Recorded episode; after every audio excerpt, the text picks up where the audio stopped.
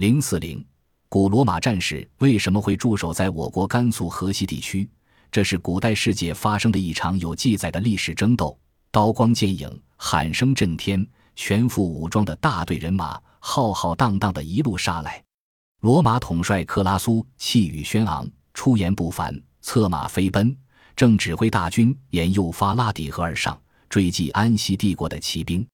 克拉苏是罗马前三头之一。公元前七十一年，镇压了国内的斯巴达克奴隶大起义后。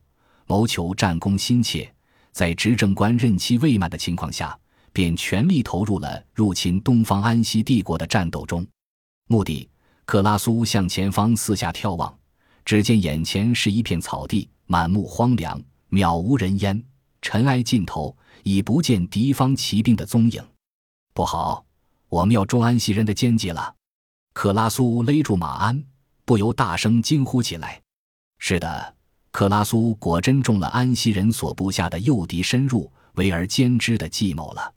公元前五三年五月，克拉苏率罗马远征军七个兵团，四万余人，渡过幼发拉底河，乘胜追击安息骑兵。十月六日，两军在幼发拉底河上游卡雷城郊交战，没几个回合，安息骑兵便佯作退却，渐渐地把罗马大军引入荒无人烟的草原深处。陷进安息人巧妙设计的包围圈中，杀！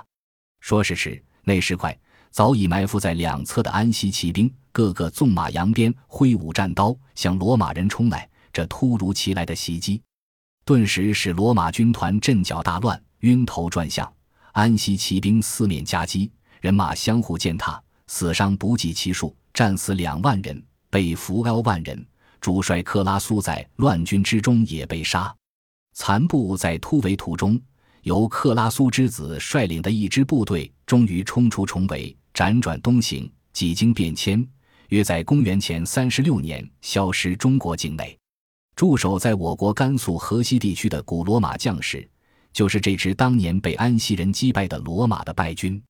追溯公元前后的古代世界，在亚欧大陆上自东而西并存着三个强大的国家。中国的汉王朝、安息帝国和罗马帝国，在那时，由于交通不畅，著名的丝绸之路就成了一条联系亚欧、横贯中亚的交通大道。公元前两世纪，汉武帝派张骞出使西域，其副使则远行至安息。这次出使打通了从中国抵达安息的通道。公元一世纪，东汉和帝派班超经营西域，其助手甘英出使大秦。罗马帝国后闻大秦路遥艰险难治，但却走通了从中国到达波斯湾的路。这是由东而西，即由中国经安西，力图与罗马帝国直接沟通的典型事例。如果说由于种种原因，张骞、甘英未能与罗马人直接沟通，并抵达罗马帝国，那么古罗马人的这支败军却在无意中由西而东，走通了从罗马到达中国的路。然而，关于在中国甘肃河西地区何以会驻守古罗马将士，却是一个多年来经历史学家困惑而又感兴趣的历史之谜。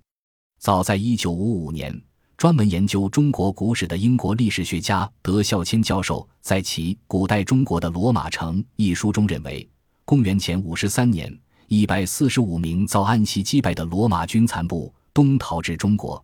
于次年被汉王朝西域都护陈汤俘获，将他们安置在黎。汉代人对罗马帝国或罗马人的称谓，又称。澳大利亚学者戴维·哈瑞斯在研究了这支古罗马军队后，也得出与德孝谦相同的结论，并认为这支逃脱的罗马残兵后来成了北匈奴的附庸。公元前三十六年，他们最终在中国境内消失踪影。但有的历史学家不同意这样的见解。美籍华裔历史学家余英时在其著作《汉代中外经济交通》中对上说提出了质疑。余英时认为，依照汉朝制度，设县至少要有几千人口，一百四十五名罗马将士不可能设县。因此，余教授指出，德孝谦的论剑没有历史根据，并认为德孝谦可能受了王先谦《汉书》补注的误导。中国大陆学者莫仁南在《汉代有罗马人迁来河西吗？离县的起源问题的论文中，亦认为罗马降人制宪不足为据。莫仁南认为，中原统治王朝有自大传统，是汉界离为县名，因炫人来华献祭，取朝廷威德偏于四海远夷目以象化之意。又云，汉廷在歌舞酒宴之余，会觉得于炫人所经过的河西，设置离县，自可金夸一番。末世的自大，金夸说，都着意否定罗马降人在我国河西地区安置的可能性。台湾公研秦汉史的学者邢义田认为，以上两说各执一词，难以断定是非。